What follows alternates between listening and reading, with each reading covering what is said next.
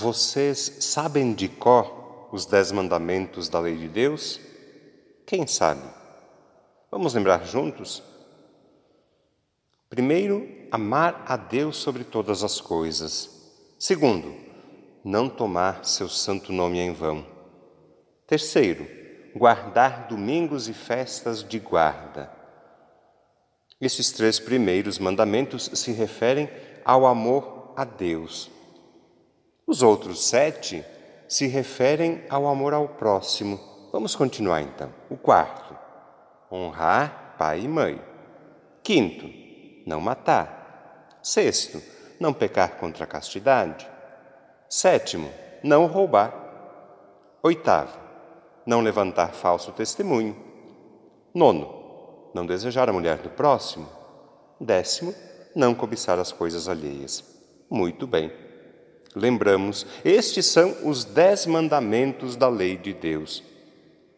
E os mandamentos da igreja? Você sabe? Não sabemos nem quantos são, na verdade.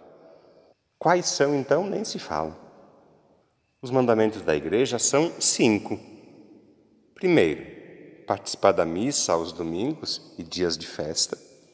Segundo, comungar pelo menos uma vez ao ano. Terceiro, confessar-se também, no mínimo uma vez por ano. Quarto, fazer jejum e abstinência quando indicado. Quinto, ajudar a igreja a colaborar, a contribuir. A lei de Deus tem dez mandamentos, a igreja tem outros cinco. E Jesus resume tudo em apenas dois mandamentos, ouvimos no Evangelho: amar a Deus e amar ao próximo. Esta é a essência da vida cristã: amar. O essencial da vida é o amor. O amor tem duas características importantes que precisam ser lembradas. Tanto o amor a Deus como o amor ao próximo têm duas características que precisam ser lembradas sempre. Primeira delas, o amor tem que ser cultivado, cuidado, protegido, defendido, porque existem perigos e ameaças. Por exemplo, a indiferença, o egoísmo, o comodismo. Sim, existem perigos e ameaças, por isso o amor deve ser cuidado. Essa é a primeira característica.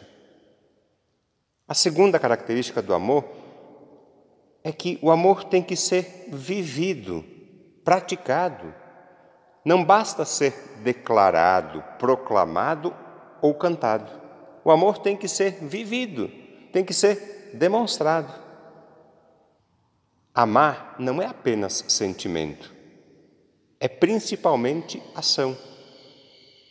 O amor se revela não tanto por palavras, mas principalmente por atos. São as ações que revelam o nosso amor a Deus e aos outros. É aquilo que a gente faz ou deixa de fazer que manifesta se o nosso amor é verdadeiro ou não. O que fazemos movidos pelo amor? O que deixamos de fazer por causa do amor? É aqui que entram então as listas de mandamentos da lei de Deus, da igreja e outras que a gente pode criar também. Os mandamentos existem para nos ajudar a viver o amor. Os mandamentos existem para nos ajudar a viver o amor na prática. Os mandamentos existem para transformar palavras, sentimentos em gestos concretos, em ações práticas que tornam real, visível e concreto o amor declarado. Eu termino a reflexão deste domingo com uma frase das leituras que eu fiz nos últimos dias.